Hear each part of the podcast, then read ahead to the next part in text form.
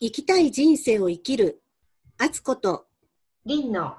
フェリシテカフェ雑談編第7回目です。今日もリモートでよろしくお願いします。よろしくお願いします。前回3人でやったポッドキャストの時に、ひろこさんからちょっと聞かれたんですけど、前、私が成功した人について語ってたことがあって、はい。私が言う成功者っていうのはどういう人のことを言ってるのかっていうふうなことを聞かれて、ちょっと説明が足りなかったかなって思ったんですけど、はい。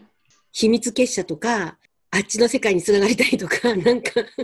そんなことばっかり言ってたんですけど、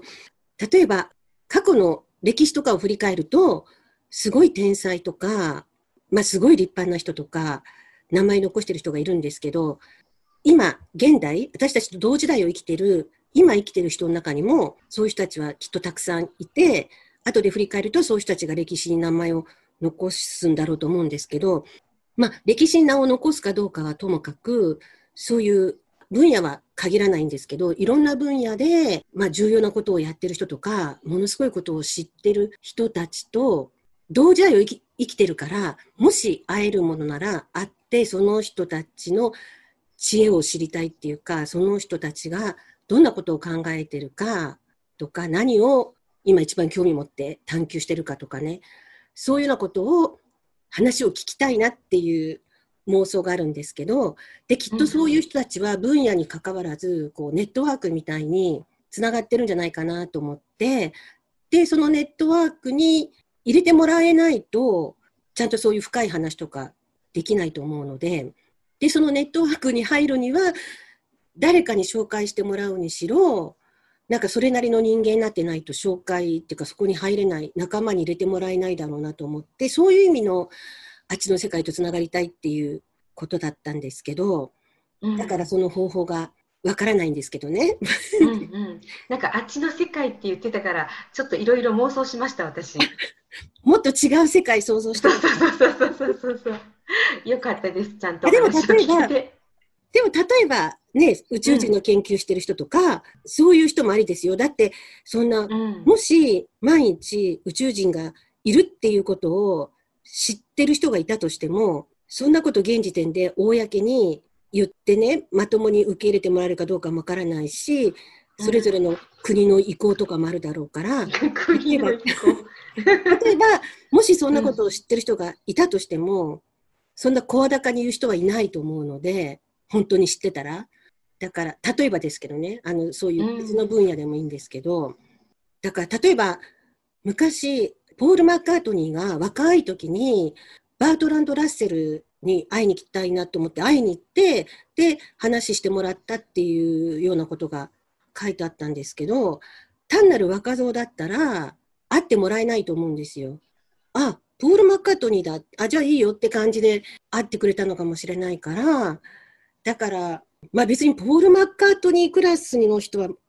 ね、なかなかいないと思いますけど、なんかそういう世界をちょっと垣間見たいなって。でも、一人そういう人を知ると、数珠つなぎでなんかそういうネットワークがあるんじゃないかなって妄想してるんですけど、リンさんはどういう世界とつながりたいですか？今、なんか敦子さんのお話を聞いてて、あ私が一人お会いしたいなって、あのご存命のうちにね、お会いしたいなと思った方が、あのインド先生術の大家と言われているあのラオ先生っていう、今、インドにいらっしゃるんですけど、多分ご高齢なので、ね、今、インドに行くことは難しいとして、会えるかなとか思ったんですけど、うん、人がね、私の場合はちょっと思い浮かびました。え、その先生からインド先生術の知恵みたいなのを授かりたいっていう。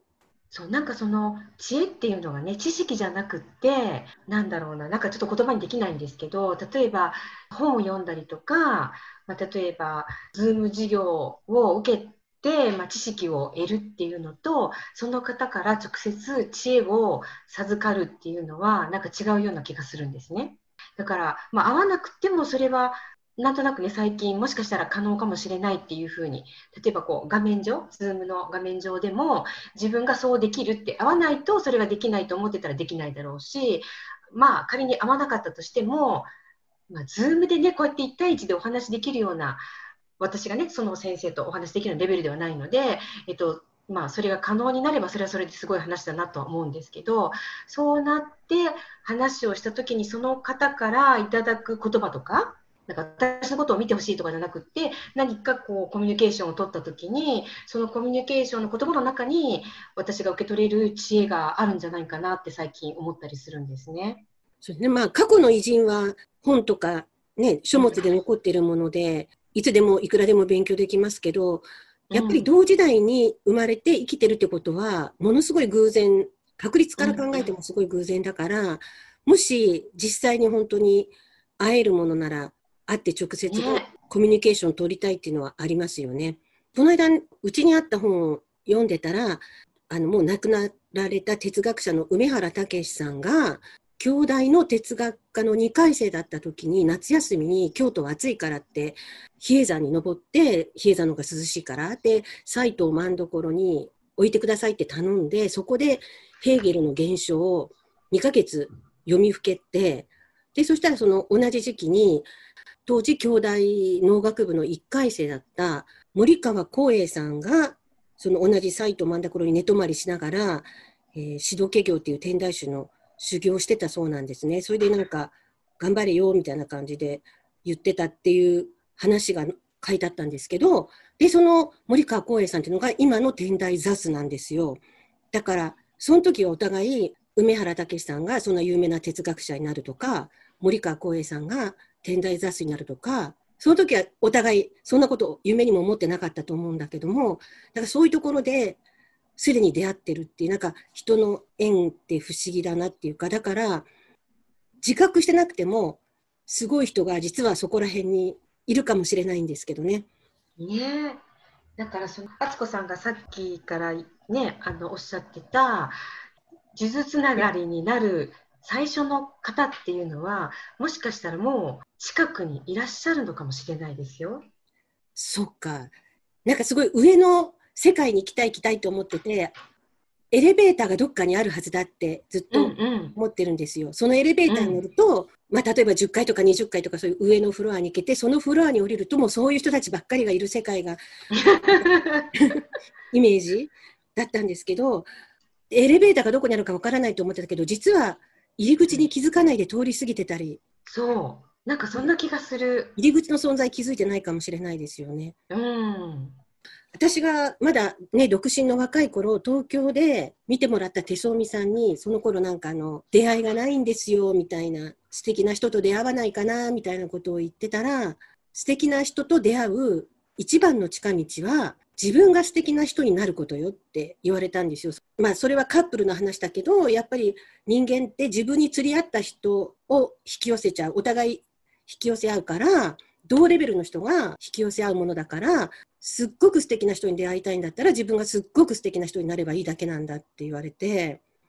でそれを考えると どうやったらすごい人になれるなれるんだろうとかねそれ考えるとちょっとねえーって思うんですけどでもきっとエレベーターの入り口は近くにあるんですよね。そうそうなんかそのなんか自己価値の話にちょっと戻りますけど前に話してたね。やっぱりこう、私はそのエレベーターに乗る資格がないとか、エレベーターがあっても気づかないんだっていうふうに思っちゃうと、多分見つからないと思うし、だけど私はそのエレベーターに乗ることができるって思ったら、多分ね、すぐ近くにあるような気がするんですよ。じゃ見つけたらもう怖がらずにすぐ乗らないと。うん、そうそう、乗って乗って。でも乗った後教えてね、乗ったって。でもきっと本当に見つけたらね、一瞬こう、うん足がすくむかもしれないよね。確かに。まあ、すくむって思うってことは、その世界が、敦子さんにとったら、とてつもなく大きな何か世界なのかなって思いますけど。そうじゃなかったら足すくんだりしない。いや、まだ実際入り口の前に立ったことないから、うん、それもあくまで妄想なんですけどね。え、リンさんの妄想は？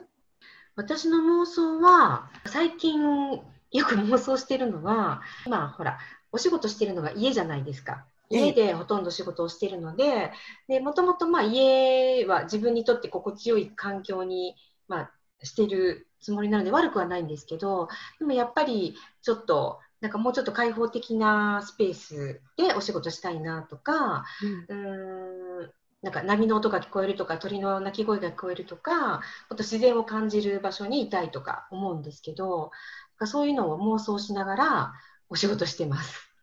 あじゃあこの間果たした比叡山での瞑想会、うん、早く実現しないといけないですね。そうなんですよやっぱりまあ妄想もすごくね大事だと思うんだけどそこに行ってその空気とかエネルギーとかを体感するのは多分全然違いますよね。そっかもう、暑さもねだいぶ多分山の上は過ぎてると思うからじゃあ早々に企画しますとか、はい、じゃあその時はまたフェリシティのポッドキャストで告知するということで、はい、楽しみにしてます。はいじゃあ今日の妄想雑談はこの辺で。ありがとうございました。ありがとうございました。